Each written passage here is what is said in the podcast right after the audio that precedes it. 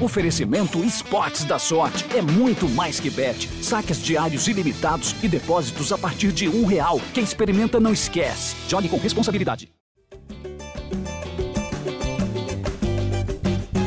Alô, você ligado no GE Flamengo, podcast dedicado a você, torcedor rubro-negro. Eu sou o Jorge Natan e hoje estou aqui na missão de ser o suplente do nosso astro, Igor Rodrigues, no comando da edição 159 dessa resenha. Flamengo está viciado em golear, hein? Vamos comentar aqui a vitória por 5 a 1 sobre ninguém menos que o São Paulo, que vinha sendo uma pedra no sapato aí há quatro anos. E para essa análise hoje, estão comigo Fred Uber e Arthur Mullenberg. Fred, você setorista do Flamengo aí, é, esse São Paulo estava incomodando há muito tempo, né? Foi mais um fantasma exorcizado.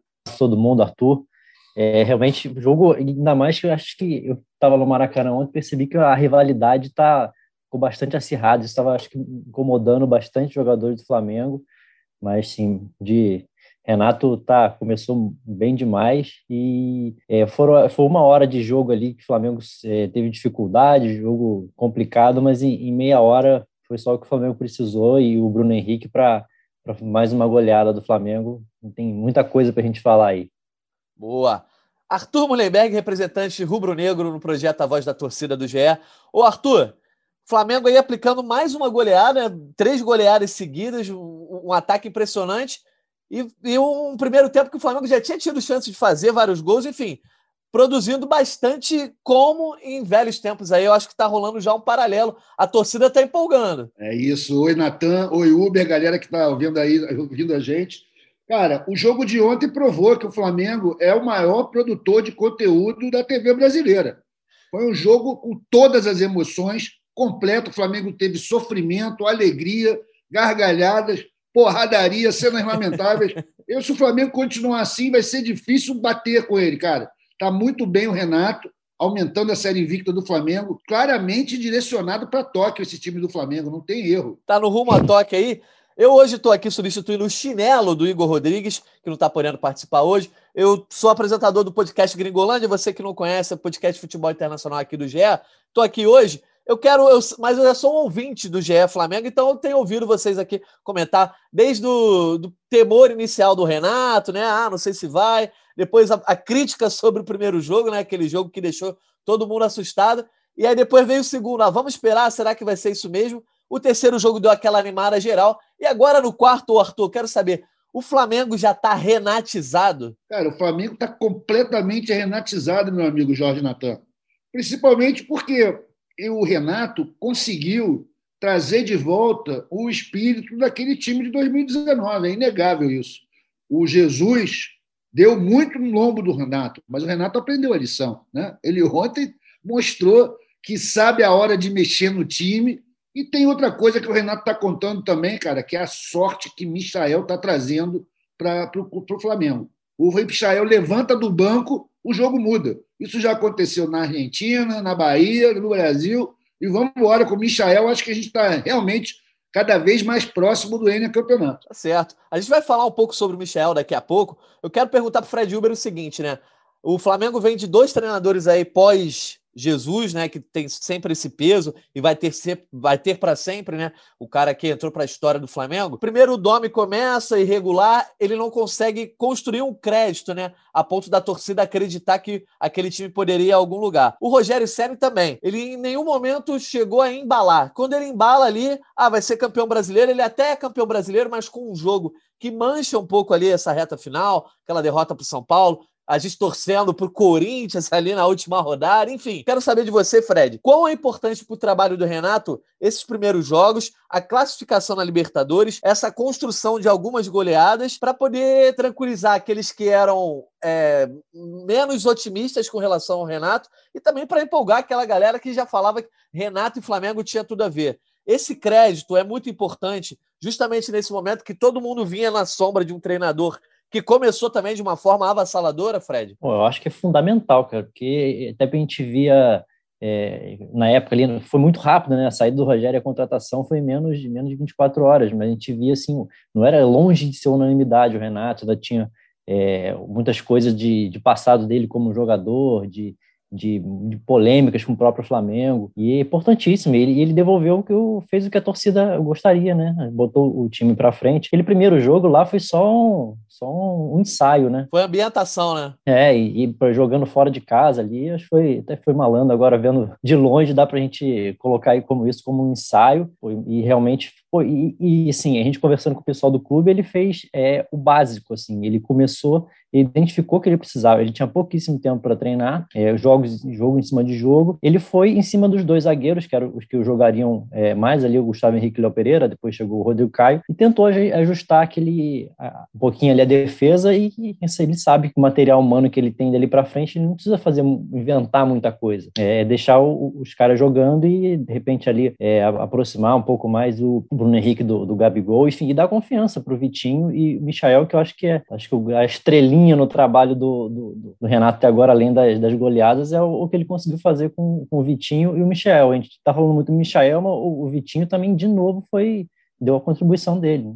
É, deu o, passe para o gol, do, gol contra, gol do Michel, né? Eu não sei o que, que, vocês acham aí, mas ele participou também, cobrou a falta do gol do, do, do Gustavo Henrique, foi ele que participou.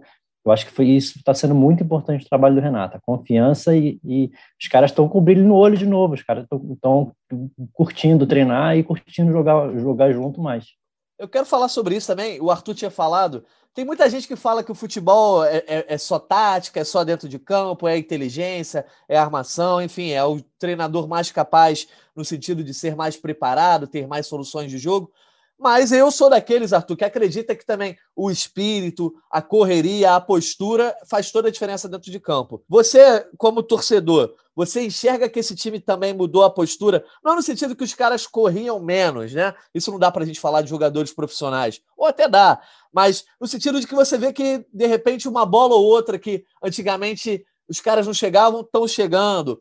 Um, um, um, clima de maior otimismo, não sei, de, parece de maior crença no trabalho de quem está à beira do campo. Você está sentindo isso, Arthur? Ah, é inegável, cara, que houve uma mudança no espírito do time. Eu acho que o Renato traz, além da trajetória própria, né, a sua história vencedora, carreira aí, a gente pode dizer uma carreira de sucesso como treinador, ele tem também com ele uma coisa do espírito do Flamengo, né? Ele, ele, ele fez parte de uma geração importante do Flamengo, tem muita história no clube, conhece a torcida do Flamengo ele principalmente sabe interpretar a torcida do Flamengo, mesmo que ela não esteja indo na arquibancada, o Renato sabe o que a torcida do Flamengo gosta, como ela quer ver o time jogando. E ele não está querendo nem saber, meu irmão. Está botando o time para frente, as goleadas estão surgindo, e isso, cara, isso faz muita diferença. Realmente, a partir de agora, o Renato ganhou uma outra dimensão na história do Flamengo. Essa volta dele como treinador era meio que esperada, né? um dia ia acontecer, e ele está cumprindo isso, trazendo elementos que ele vem recolhendo desde o tempo que ele jogava bola. Agora o Flamengo realmente tem a questão espiritual, anímica, está na frente. O Flamengo está jogando mais contente que os outros times. A gente vê, eu vejo todos Arthur, os jogos possíveis. O, na estreia dele no Maracanã e o Flamengo atacou pro lado certo, né? Tem isso também, né? Teve isso também, pô. O Flamengo, ele tem essas manhas. Você lembra, né, Fred? Que ele sempre que vinha com o Grêmio, ele torcia para mudar o, o lado para ver se atrapalhava a gente. Nem sempre conseguiu, mas ele sabe dessas mumunhas todas. E o Renato agora, cara, com cada vez que ele ganhar, ele vai ganhar mais moral ainda. Eu espero que continue assim até Tóquio, pelo menos. Eu só tô achando ele muito contido na, nas entrevistas, cara. Ele tá muito, muito sereno. Tô achando muito estranho, mas tá dando é certo. O sapatinho, né? O novo sapatinho ah, dele. Deve estar tá se controlando ali para sair gritando pro mundo inteiro que ele pô, já tá em Montevidéu, sei lá como é que deve Agora, passando na cabeça Quando dele. ele soltar também isso aí que tá é. represado, hein, Fred Uber? Que é isso, hein? É, mas eu, eu, eu acho que até nisso ele, ele conhece a torcida do Flamengo, no sentido que a, a, torcida do Flamengo sempre foi muito polgada. Mas desde a época do cheirinho, né? A torcida do Flamengo ficou com, meio com o pé atrás dessa coisa de tirar onda antes de ganhar, né? Que todo mundo caiu em cima. Talvez ele esteja meio, meio nesse espírito, né? Evitando um cheirinho 2.0, não sei. O que, é que vocês acham? Ah, eu acho que é estratégia mesmo. Eu acho que ele, até por um pouco da que eu acho da resistência que ele tinha da torcida, é desse do jeitão dele, de ser, ser considerado boleiro, que às vezes que ele, ele criou isso. Ele, ele não é um cara que, que não, não, sabe de tática, mas ele não, ele por estratégia ele não, ele não nunca vai falar de tática em, em entrevista. Ele contribui por isso, mas acho que foi estratégia mesmo dele chegar mais no, no sapatinho para é, tirar esse da lista ali de, de rejeições do Renato e esse tipo de coisa.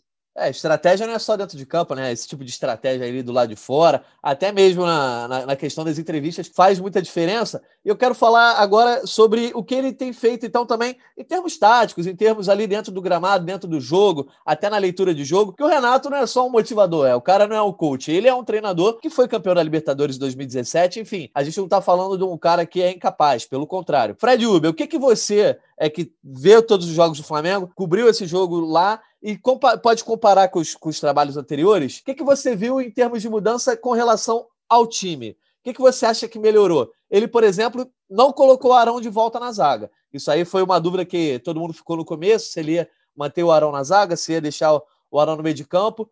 Botou ali o Gustavo Henrique para jogar do lado do Rodrigo Caio. É, começou, além de dar confiança para os jogadores, o que, que ele tem feito mais? Travou mais o Felipe Luiz do lado esquerdo, liberando mais ala direita. O que, que você tem enxergado em termos táticos mesmo, dentro de campo, que esse time está melhor do que estava com o Rogério Senna? O, o, que me chamou mais atenção nesse pouquíssimo tempo, né, que ele teve pouquíssimos treinos, acho que foi mais saída de bola mesmo, e aí tem muito a ver com a questão do Arão, né? É, o Arão fazendo mais ou menos o que ele fazia com, com com o Jorge Jesus, às vezes, muitas vezes recuando ali entre os dois zagueiros para fazer a saída de bola. Não foi muito assim ontem contra o São Paulo, mas eu acho que isso ajudou também o Isla, que o Isla ficava muito mais exposto na, na saída de bola, ficava na primeira linha muito atrás, às vezes se enrolava um pouco. Eu acho que isso deixou ele um pouco mais, um pouco menos obrigação de ficar muito lá atrás. Eu acho que isso ajudou ele. E eu, eu acho que só deixa eu, eu acho que o Felipe Luiz é, fica mais exigido, né? Fica de, de, ir um pouco mais à frente. Ele ficava, o Felipe Luiz com o Rodrigo, com o Rogério Senna ficava quase como um terceiro zagueiro, ficava mais fixo. Mas acho que o Felipe está dando conta também e acho que essa foi a, a, principal, a principal mudança que eu vi até agora nesse início do Renato e acho que tem dado muito certo. O Arthur, conversando com os amigos rubro-negros aí, todo mundo diz que o Renato tem o mérito, mas também fala que ele está fazendo o básico, né? É isso. Basicamente, o Flamengo tem um time que não precisa inventar muita coisa, ser professor Pardal, como o Rogério Ceni foi sim diversas vezes. É isso, né? O Renato tem que fazer o básico, ajeitar o palco para os artistas darem o show. Pô, totalmente. O Renato tem como uma das suas principais características uma baixíssima capacidade de atrapalhamento. Ele não está atrapalhando um time que já sabe jogar sozinho, um time que sabe ir à frente. E ele tem uma função muito importante, no meu entender, que é acender o fogo sagrado no rabo dos jogadores. Isso ele sabe fazer muito bem, o Rogério não soube fazer e nem o Domi. E se o time não joga pelo professor, eu acho que fica bem mais difícil conquistar alguma coisa. E a gente vê o Flamengo entrando em campo, a gente vê o Flamengo jogando, e a gente percebe que esses caras estão jogando pelo Renato, que o Renato está com eles. Isso aí, cara, faz uma diferença. A gente tem um grupo hoje muito mais forte do que tinha com o Rogério, sem mudar nenhum jogador só na questão da postura, porque o Renato é um craque nessa, nessa questão da motivação e num, num campeonato. E que o calendário doido, você joga de dois em dois dias, treina muito pouco. Se você não tiver o Blá, você não chega a lugar nenhum. E o Renato é o rei do blá. E uma coisa que tem feito diferença também, e assim, é o que eu analiso de maior diferença do trabalho dele para o Rogério Sênio, é a questão da leitura do jogo. O jogo tá rolando ali, precisando do resultado. O Rogério Sênio sempre mexia, fazia substituições que a torcida reclamava bastante, deixava em campo jogadores que estavam mal, tirava jogadores que estavam bem. Enfim, acho que até agora as substituições do Renato Gaúcho, tirando naquele primeiro jogo que ele encheu o time de volante, enfim, é, tem sido irrepreensível, né? Ô Fred, o que, que você acha, por exemplo, a questão mesmo de tirar o Everton Ribeiro e botar o Michel, o Ribeiro que não vem rendendo há algum tempo, e o Michel que muda o time, dá uma saída melhor pela esquerda ali, no sentido de velocidade, atraindo a marcação, liberando os jogadores que chegam pelo meio essa substituição era uma substituição que o Rogério Senna quase nunca fazia, né? Tirar o Everton Ribeiro para colocar algum outro jogador, seja o Vitinho, seja o Michel. É, ele normalmente colocava o Michel mais como um atacante, né, pro lado esquerdo, assim, eu acho que e muda como muda muito de, característica em relação ao, ao Michael e o Everton Ribeiro, até para a marcação, para o jogo, assim, para quem está tentando defender ali, eu acho que muda muito. Eu acho que acabou no jogo mais uma vez, foi, foi importante a entrada do Michael. Ele, ele dá essa correria, né? Ele é um cara que tem, que consegue contagiar o time, né? Eu acho que o Renato sabe ler muito bem isso. Aí quando o Flamengo fez o 3 a 1 aí, aí ele abriu a porteira e botou Pedro, botou o Thiago Maia. Eu acho até que ele podia ter colocado o Thiago Maia um pouco antes. Eu achei que o Diego estava bem desgastado no jogo, não estava tão bem. Mas depois que o Flamengo meio que assegurou ali a vitória, ele fez aquelas um monte, as cinco substituições, é, mas acho que realmente a leitura de jogo dele é, é bem superior à do, do Rogério. Ô Arthur, uma das missões que o Igor Rodrigues me deu para apresentar hoje aqui é exaltar o Michel, né? Ele que vem exaltando o Michel aí nas últimas semanas, realmente está em boa fase, e ele que se tornou uma espécie de xodó mesmo do Renato, coisa que ele estabeleceu em diversos clubes pelos quais ele passou, essa coisa de um jogador que ele recupera, que meio que vira o xodó dele, aquele amuleto para ele colocar em campo.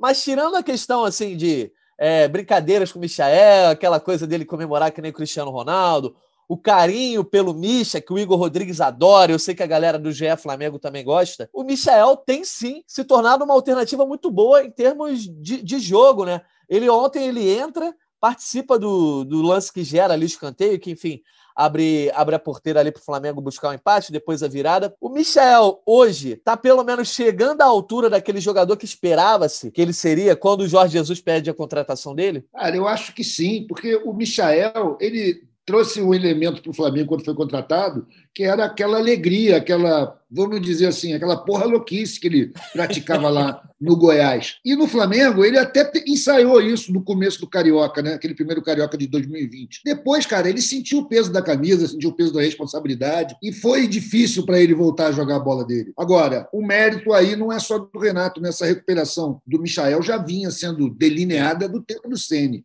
Só que acontece o seguinte: o Renato é um cara que pô, transmite muita energia para os caras, sabe acender o fogo sagrado. E, o, e o, hoje em dia, quando o, o, nosso amigo Michael entra em campo, cara, ele vem com uma energia de gremlin. Ele vem para perturbar, ele corre, está no campo todo, ele perturba, ele corre, ele vai atrás. Então, isso aí eu acho que é, traz uma energia nova, uma centelha. E nas vezes que ele entrou, depois, desde o jogo do Chapecoense, que ele fez aquele golaço, e o Renato já estava lá em campo, eh, não estava na beira do campo, mas estava observando e já se metendo, cara, deu tudo certo para o menino Michael. então, saber... essa dupla está funcionando. Deixa eles, vamos embora. Deixa eles voarem, né? Quero saber de vocês dois o seguinte: eu acho também a torcida do Flamengo tem uma necessidade, às vezes, desses tipos de personagem. Beleza, é um timaço, não faltam ídolos nesse time, né? Começar pelo Gabigol, mas, enfim, todas as posições ali dá para achar jogadores que são referência. Mas essa coisa do jogador que não é uma sumidade tecnicamente, mas vira o choró da torcida. Eu me lembro que eu estava no Jogo das Estrelas do Zico em 2019 e o Michel tinha acabado de fazer aquele brasileirão ótimo pelo Goiás, enfim, ainda estava sendo cogitado no Flamengo e a torcida abraçou o Michel naquele jogo, que inclusive o Renato Gaúcho estava também e a torcida caiu dentro dele, né? Mas enfim, a, a torcida estava doida para abraçar o Michel. Me parece que existe esse movimento existiu uma irritação, obviamente, com, com as mais atuações do Michel, mas quando o Maracanã voltar a ter público, acredito que ainda esse ano, parece que o Michel vai ser aquele nome que a torcida vai pedir o jogo 0 a 0 segundo tempo, vai ser aquele novo xodó. Vocês acham que o Michel pode chegar a esse ponto, assim, de ser aquele jogador icônico, meio que um Obina que a torcida vai pedir? Eu acho que tem grande chance, né? mas porque mesmo quando é, não, ele não consegue tecnicamente contribuir, ele, ele, vai, ele vai dar vida em todas as bolas, ele vai dar o carrinho da lateral, a torcida gosta disso. E, e não, é o, não é o estilo, por exemplo, do, do Everton Ribeiro, que é um cara muito mais técnico, um cara totalmente diferente. A torcida gosta, gosta de, de acreditar que tem que ter um jogador folclórico, como você citou, e o Obina, teve vários outros, mas acho que sim. Tanto que ontem, se fosse um tempo atrás, ele não seria o, o primeiro, primeiro a entrar. O Renato já colocou ele e, e na necessidade, né? No, time ainda precisando do resultado. Talvez, se fosse o Rogério, colocaria o Vitinho, talvez, mas isso já mostra que ele já está em outro patamar dentro do, do elenco. Tá, a torcida tá precisando desse xodó assim, mais alternativo, Arthur? Ah, a torcida do Flamengo gosta de ter seus proscritos, gosta de ter seus preferidos, aquele, aquele jogador mais fraquinho, mas que ele tem amor pela torcida, a torcida tem simpatia. Eu acho que o Michael, cara, ele tem técnica, ele tem disposição, mas ainda assim a torcida do Flamengo, que tem um alto padrão de exigência e está com o sarrafo deixado lá no alto pelo Jorge Jesus, sempre pensa que o Michael não é exatamente um jogador do nível que o Flamengo merece. Só que isso é um pouco de preconceito. E esse preconceito ele está conseguindo quebrar mostrando futebol, trazendo resultado. Da mesma maneira, acho que vale para o Renato. O Renato também chegou contestado do ponto de vista da sua capacidade. O nego diz que ele é retranqueiro. Mas, olha, tem muito de preconceito nisso. Eu, por exemplo, não vi os jogos do Grêmio. A gente só viu o jogo do Grêmio quando chegava perto de uma final, que era, pô, lógico, 12 caras atrás da bola, é assim que se ganha lá no Sul. Aqui no Flamengo ele está mostrando que tem aí um cabedal tático, que tem coisa para mostrar. Ele e Michael estão mais ou menos na mesma vibe de conquistar, de mostrar que são capazes. É verdade. Eu vou aproveitando essa vibe aqui dos humilhados serão exaltados, eu quero falar sobre um outro nome que está há mais de um ano enfrentando muitas críticas, colecionou muitas falhas e agora parece que está se encontrando. Tudo bem que agora ele tem um companheiro de zaga ali é, que é mais confiável, que é o Rodrigo Caio, mas eu vou falar do Gustavo Henrique. Vocês acham que o Gustavo Henrique tem condição de ser esse zagueiro para jogar ao lado do Rodrigo Caio? Ou vai continuar aquela eterna busca por um novo parceiro desde que o Pablo Mari foi embora? Eu, eu sempre achei o Gustavo Henrique entre ele e o Léo Pereira, achei, achava ele o melhor zagueiro, talvez o mais completo, embora ele tenha cometido as falhas mais bizonhas. Quero saber de vocês o seguinte: o Rogério Senna está certo ao escalar o Gustavo Henrique e botar ele numa sequência para dar essa condição, para dar essa confiança. Ontem ele quase faz uma besteira ali no primeiro tempo, mas o, o Diego Alves salva é, o chute, acho que é do Vitor Bueno, e depois ele também completa, enfim. Vocês acham que é o certo é dar chance para o Gustavo Henrique ou continuar naquela busca eterna que o, que o Rogério e o Domi faziam, substituindo o parceiro do Rodrigo Caio sempre? Eu acho que são coisas diferentes. Né? Eu acho que o Gustavo Henrique nunca vai ser o zagueiro que, o, que a torcida do Flamengo imagina. Não vai ser o Pablo Mari, mas eu acho que dentro do, das possibilidades hoje tem o elenco, eu acho que ele tem que ser ele a jogar ao lado do Rodrigo Caio. O, o Gustavo, até pelo, pelo estilo dele, é, ele se expõe demais. Ele é um cara que às vezes chega atrasado, às vezes ele, é, ele tem umas entradas que corre risco de ser expulso, não por maldade ou por. Porque ele é muito grande, às vezes. Ele, esse, hoje em dia, uma das coisas que mais dá cartão vermelho é o jogador acabar acertando o rosto do outro em, em dividida. E o Gustavo Henrique, ele não precisa de muito para acertar a cabeça de alguém. É meio desengonçado, né? É, e, e para fazer um pênalti, fazer assim, é, é complicado. É um, ele fica muito exposto nesse estilo de jogo do Flamengo, mas ele faz um trabalho sujo ali que é necessário também. A quantidade de, de bola que ele cortou de cabeça ontem é brincadeira. O, jogo, o São Paulo fazendo, fazendo muita ligação direta e ele, ele segurou bem lá atrás. Claro, mas uma hora ele com a bola no chão, com a bola no pé, ele, ele vai entregar. Isso é um risco enorme para o Flamengo. Mas acho que hoje ele conquistou esse, esse lugar com o mérito de ser o, o, o titular, apesar de acho que nunca vai ser o, o, o, Pablo Maria, nunca vai ser o que a torcida do Flamengo imagina como ideal. Não, acho que já tá... Um lance que é o seguinte também, né? A principal qualidade dessa entrada do Gustavo Henrique foi acabar com essa ideia errada de que o Arão estava jogando ali atrás. O Arão, no meio-campo, faz o time do Flamengo melhorar dez vezes. Enquanto jogando lá atrás, ele resolve um problema e cria mais dois. Ele não é o grande zagueiro mesmo que a gente espera, ele perde muito duelo. No mano a mano, ele não é legal. Agora, o Flamengo tem aí uma política nos últimos anos de pô, ir vender nossos jovens zagueiros. A gente vendeu um montão de moleque aí que tinha muito potencial. Túlia, enfim, não vou ficar listando aqui, porque hoje é o dia de alegria. Mas o Gustavo Henrique, cara, é uma opção. Pô, pô, comprar um jogador pronto, que não é o ideal. Aconteceu, deu certo uma vez com o Pablo Mari, que deu muito certo. Mas com ele, nem com o Léo Pereira deu certo. Então, eu espero que o Flamengo mude um pouco essa política dele com os jovens zagueiros da base, para ver se os caras ficam um tempo mais, porque eu acho que a gente abriu mão de grandes jogadores. Está aí o Natan no, no, no, no, Bragantino, jogando bola, um cara bom, enfim. Agora, você... o que a gente tem é ele. Ele é melhor que o Léo Pereira. Vamos com ele. Também acho. Eu, eu acho que, inclusive, a, a diretoria deu, entre aspas, sorte que ele conseguiu uma segunda chance por estar jogando sem torcida.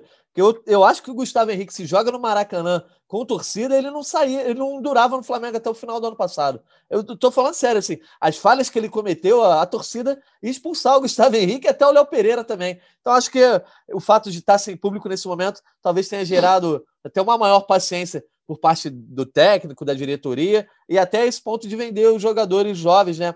É... E o Bruno Viana parece que é carta fora do baralho nesse sentido, né? Isso aí me enganou. Aqueles primeiros jogos dele. Primeiros jogos dele, eu achei, pô, o Flamengo contratou um zagueiro técnico tal. Eu tinha visto poucos jogos dele, vi alguns, achei normal, mas eu acho que ele talvez seja até o mais técnico entre eles, mas sim, tem que saber onde ele está jogando também, que não, não vai ser.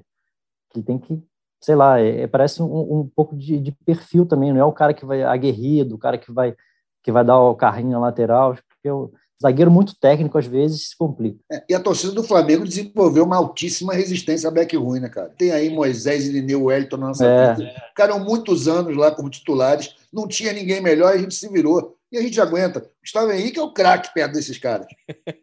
ô, Arthur, eu vou pedir licença. Você falou que hoje é dia de alegria, mas eu vou pedir licença para a gente olhar para frente e ver também, diante de todo esse otimismo, diante de tudo que o Flamengo vem fazendo aí, o que, que tem a melhorar ainda nesse time? O que, que o Renato tem que atacar e, e ver assim? Ah, tem que melhorar aqui, tem que melhorar ali.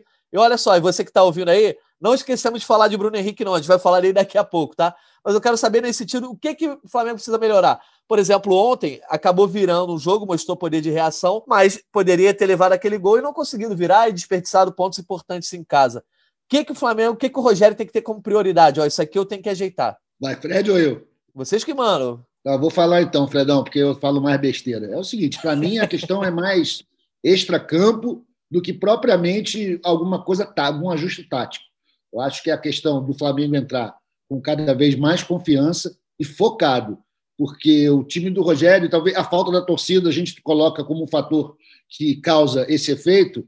É, o time às vezes se distrai, né? O time às vezes fica olhando para cima, pensando na morte da Bezerra. A gente toma aqueles golzinhos no final do primeiro tempo, no final do segundo tempo, que são típicos de desatenção. Eu acho que é, é trabalhar o foco. Não vejo muita possibilidade do, do, do, Renato fazer uma revolução tática, até por falta de tempo mesmo. Ele não tem tempo para treinar, ele tem que botar o time para jogar. Está jogando duas vezes por semana, às vezes três. Não vejo necessidade agora de ter muita invenção tática. Eu quero é que trabalhe no espírito, na confiança dos jogadores. Isso o Renato está fazendo muito bem. Você enxerga alguma coisa aí que o Renato tem que consertar, além dessa questão que o Arthur falou, Fred? É, eu acho que é mais, é, como o Arthur falou, acho que não precisa de nenhuma revolução tática. Eu acho que precisa mais é a coisa de detalhe, né? De, de pegar até ajustar mesmo o, Gustavo Henrique, que é o que está há menos tempo nessa engrenagem aí, e acho que também a, ajustar também um pouquinho os volantes. Eu acho que ontem, principalmente contra o, contra o São Paulo, eles ficaram mais perdidos. E, para mim, no início do jogo,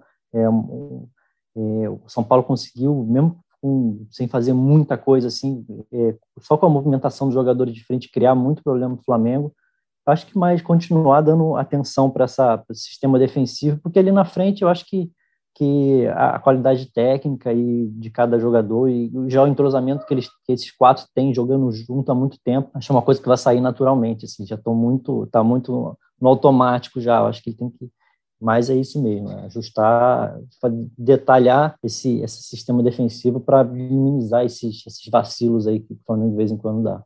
E para a gente fechar essa análise aí dessa vitória importante, fechando aí, quebrando o jejum de quatro anos sem ganhar do São Paulo, que machucou muito a torcida rubro-negra na temporada passada, vamos falar do craque do jogo, Bruno Henrique, três gols, o hat-trick ele feito em oito minutos. Enfim, ele mais uma vez trazendo à tona aquela coisa, pô, será que o Bruno Henrique de 2019 está voltando? O Fred falou de engrenagem, Arthur. O quão importante é o Bruno Henrique nessa engrenagem em termos do Flamengo ser é, estritamente é, preciso no ataque. Né? O Bruno Henrique sempre foi uma válvula de escape ali, ou seja, para chamar a marcação, limpar a marcação e deixar o Gabigol livre, ou ele mesmo ser esse cara que faz os gols, né? seja de cabeça, batendo de fora, como ontem ele mostrou muita versatilidade. É, ele funcionando agora, o Gabigol vinha funcionando, nos últimos jogos não tem vindo tão bem. Se os dois mantiverem chegarem os dois no mesmo nível, assim, pelo menos um nível alto, não estamos falando de 2019, não, apesar dessa sombra eterna. Eu acho que o Flamengo tem um belo horizonte nessa temporada. Pô, sem dúvida nenhuma, cara. O, o, Bruno Henrique tem um futebol, eu considero muito moderno, muito surpreendente, soluções que a gente não está esperando. Ele é um cara que tem velocidade, visão de jogo e finaliza bem. Tanto no chutando, e outro chutou de direita, fez um golaço é um jogador muito, muito completo, muito decisivo. E se ele está bem de cabeça e bem fisicamente, cara, é difícil segurar. Quando tiver ele e Gabigol, os dois jogando juntos, 2019 vai ficar até pequeno, Jorge. Eles, o time está, pô, o time está realmente voltando a ser o que era ali na frente. Isso é muito importante. Ontem ele deu um espetáculo, recital, devia ter feito quatro gols. Inclusive, aquela mão, eu não sou especialista em pois arbitragem, é. mas aquela mão ali não foi mão, não, cara. A, a regra, a regra diz hoje que ali, aquilo ali na região da manga, hoje em dia é considerado legal. Segue o tá jogo. Tá vendo? Flamengo roubado. Isso é tranquilidade pra gente, tá tudo funcionando, a gente vai chegar lá. Ô, Fred, pro... O próprio Bruno, no final do jogo ali, ele diz que via jogando mal, né? Ele admite ali que fez alguns jogos ruins, mas que melhorou seu físico e, enfim, tá entrando nos trilhos. É, acho que é isso. É, é, depende muito da parte física, né? Ele, o cara de arranque, o diferencial dele é isso. É, o biotipo dele que é, que, que é raro, né? No futebol, o cara tão tanta força assim e precisa de eu vejo ele como um cara que precisa muito se motivar para ele é eu acho que ele foi um dos que mais sentiu a falta de torcida e já já no jogo lá em Brasília ele já já, já falou isso também. E, e ontem no jogo acho que também ah, o São Paulo depois que fez é, fez 1 a 0 lá no Maracanã dá a perceber que estava um clima muito de ficou muito tenso o jogo assim de provocação. O, o, Diego ficou alucinado dentro de campo com o Reinaldo, que estava do lado de fora fazendo piada. Cara, depois desse primeiro gol do São Paulo, os caras ficaram com sangue no olho. Eu acho que teve esse combustível também para virada. Até o médico eu estou na, na, briga. São Paulo provocou. Isso é muito, bom, isso é muito do, bom, cara. Do Tanuri o Diego parecia que estava em campanha para a presidência do Flamengo, né? porra, o que ele mandou ontem pro cara foi sensacional. Pô, pois é. Um, foi um discurso ali que, pô, silêncio no Maracanã, o Diego, o Reinaldo não conseguia falar nada, foi impressionante. Mas isso contribuiu muito para o clima do jogo, para o Flamengo ter esse sangue no olho de, de voltar, de, dessa virada. O jogo estava ah, muito de querer amarrado. mais gols, né? Depois que fez não, o segundo... De não parar. É verdade. O Tanuri tava, parece que estava no, tava achando que estava no, no octógono ali, né? É, ele é Calma. médico do UFC, né? Mas então, para gente, pra gente, é, todo mundo pode xingando. Falar, falar, ele, a comissão técnica do Crespo é toda de, de argentinos, né? E ficou uma coisa ali de meio de Libertadores mesmo. Eu, pô, peço diretoria do Flamengo, pô, esses argentinos vão vir aqui querer mandar aqui em casa. Fico, tava nesse nível, estava assim, muito é tenso ali os bastidores ali do jogo. Essa talvez tenha sido a maior diferença dos últimos Flamengo e São Paulo jogados no Maracanã, Fred, que o São Paulo sempre jogou muito à vontade no Maracanã, com e sem torcida. Por isso que a gente estava quatro anos sem ganhar deles. Dessa vez, pelo menos, o Flamengo soube fazer valer o fator casa. Olha, aqui é a nossa casa. Tu quer vir jogar, tu joga direitinho, joga na moral aí, irmão. Isso foi importante. Não estava acontecendo nos últimos anos. Não, não, sei se vocês repararam, as comemorações do Flamengo ali de grupinho, gritando, assim, foi exatamente, foi imitando a comemoração que o São Paulo fez. Eu não tinha reparado, não. Aí, é boa. É o cara que é repórter, né? Tá lá no estádio, ele sempre. O cara tá pega, ligado, né, meu irmão? Pega o detalhe. Mas então, para a gente fechar esse podcast aqui, que a gente tá nos minutos finais, eu quero fazer uma pergunta pro Arthur. Eu acho que ele não vai entender de início, mas depois ele vai entender. Ô, Arthur, onde você estava no dia 26 de julho de 2006? Faz alguma eu ideia? No Recife, cara, fazendo uma campanha política, acompanhando o jogo da Copa do Brasil dentro do quarto de hotel, desesperado com o celular ligando para meus amigos dentro do Maracanã, que inclusive hoje é aniversário da minha torcida, pequena torcida chamada Flá 26 de julho. Né? A gente fundou a torcida nesse dia e a gente, pô, esse dia é inesquecível, apesar de eu não estar no Maracanã, eu sei exatamente o que, que aconteceu, grande Jorge Natan. Olha aí, viu? Não foi combinado, hein? Não foi combinado. O, o Arthur, então, para quem não sabe, dia 26 de julho de 2006 foi quando o Juan faz aquele gol, o Flamengo vence o Vasco por 1 a 0 e conquista a Copa do Brasil em cima aí do grande rival no Maracanã. Enfim, 15 anos de, dessa conquista, eu estou puxando esse gancho para falar também da Copa do Brasil, dessa temporada que o Flamengo vai enfrentar o ABC na quinta-feira, às 20 horas. Ô, Arthur, Flamengo ganhou lá essa Copa do Brasil em cima do Renato Gaúcho, né? Aquela coisa do Renato Gaúcho empurrando o, o, o Valdir Papel, né? Aquela coisa que ficou marcada, o Flamengo com os dois gols de Obina, ali que o Obina, um gol do Obina, um do Luizão, na verdade, aquela coisa que o Obina virou o ídolo da torcida de vez.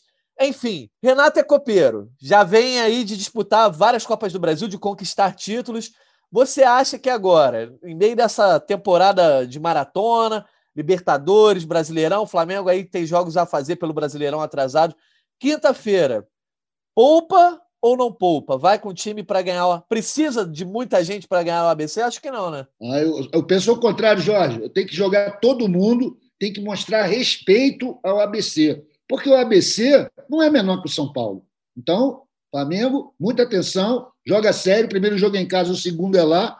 Pô, cara, Força só total, pode acontecer então. uma coisa quando o time está assim tão bem, é ficar ruim, é dar uma merda. Então, por favor, bota todo mundo, Renato, não começa a poupar não, cara. Boa. E você, Fred, o que, você acha? E não só o que você acha, de informação, o que, que você tem? Já tem alguma eh, informação aí em termos de, ah, vai poupar alguém, não vai poupar? É, então, o Renato foi perguntado na, na, coletiva depois do jogo sobre esse tema. Ele falou que vai, aquela uma resposta meio padronizada, mas ele falou que vai levar o que ele tiver de melhor, mas que vai preferir é, escutar ainda a parte da fisiologia, a avaliação dos médicos.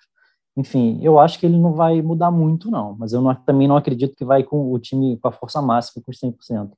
Tem os caras mais velhos, de repente ali, o Thiago Maia, por exemplo, ficou dois jogos fora para fazer esse, esse, processo da, da, volta dele da cirurgia. Tem o Diego, cara que, que se desgasta muito, Felipe Luiz também está numa, numa batida grande aí também.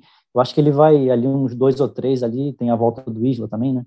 É, acho que não vai passar muito disso, não. Não acho que ele vai descaracterizar muito, não, mas eu não acredito que ele vai com, com 100%, não. Pois é, vamos conferir então. Quinta-feira, 8 da noite, no Maracanã, Flamengo contra ABC, jogo de ida aí é, das oitavas de final da Copa do Brasil. E aí, depois desse jogo, o podcast GE Flamengo está de volta. Não sei se o chinelo Igor Rodrigues vai estar tá na próxima edição aí, mas acredito que sim. Se não estiver, não sei quem vai apresentar. Mas, Arthur, muito obrigado pela tua participação. Foi um prazer estar aqui nessa resenha contigo. Valeu, Jorge. Valeu, Fred. Valeu quem está ouvindo. Vamos que vamos, Flamengo. Ninguém pode dormir, tem que só pode dormir depois do jogo do Flamengo, tem Olimpíada agora rolando. É isso aí. No meio da maratona das Olimpíadas, a gente com o horário todo né, bagunçado, mas tem que parar para ver o Flamengo 20 horas aí da quinta-feira, 8 da noite, Fred. Esse jogo contra o ABC aí começando as fases mais decisivas da Copa do Brasil. É isso aí, mata-mata é, é, o, é, o, outro tipo de clima, né? Sexta-feira tomar para contar tudo que vai acontecer e ver o que, que o Renato vai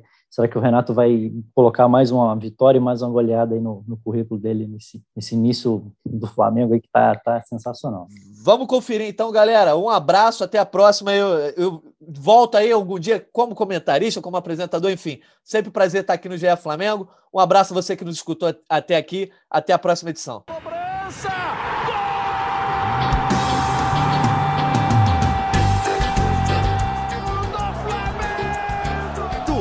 Rubro-negro, da nação, é o GE Flamengo.